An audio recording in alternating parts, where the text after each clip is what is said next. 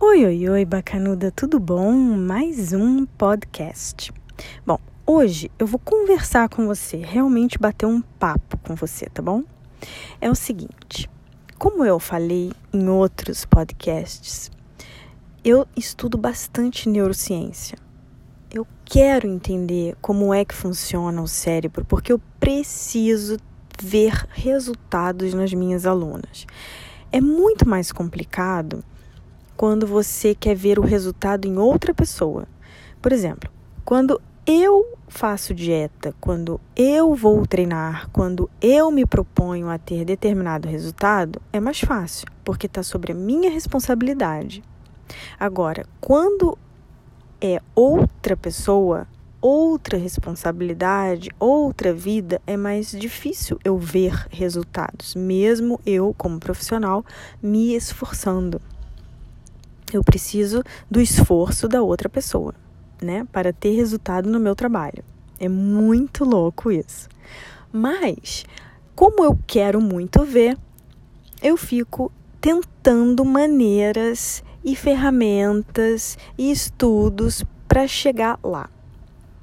Uma das coisas que eu reparei, porque eu treino só mulheres e há muitos anos, uma coisa que eu reparei foi que se eu trabalhasse com as minhas meninas de acordo com o período menstrual delas, a nossa evolução era bem maior.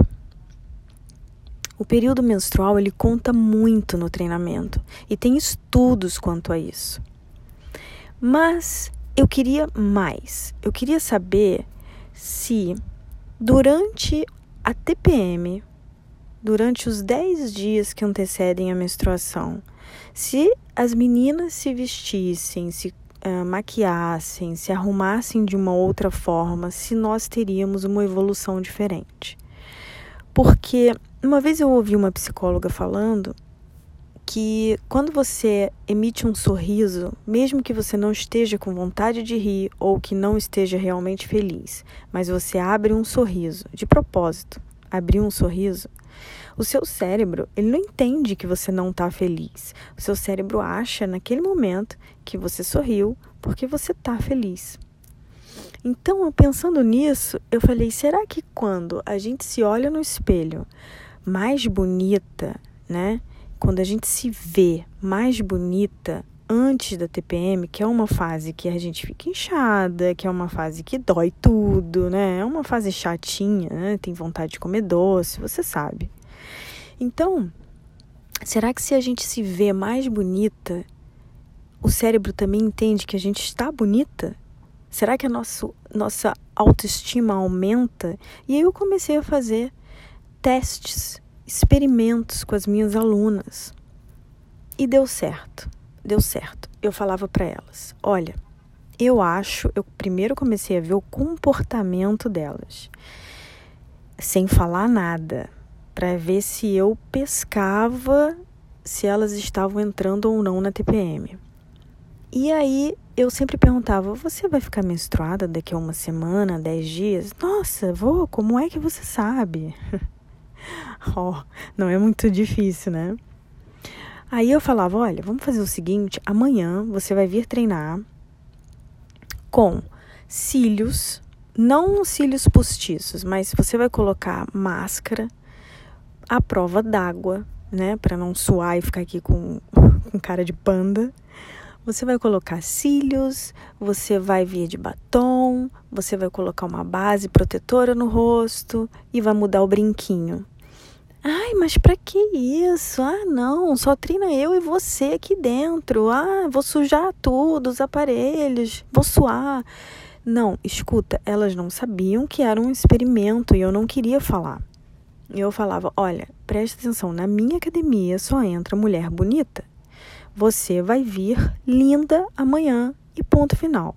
Você vai trocar o seu brinquinho, sim, porque esse vai ser o sinal para mim de que você é, entendeu que você vai ter que vir mais bonita.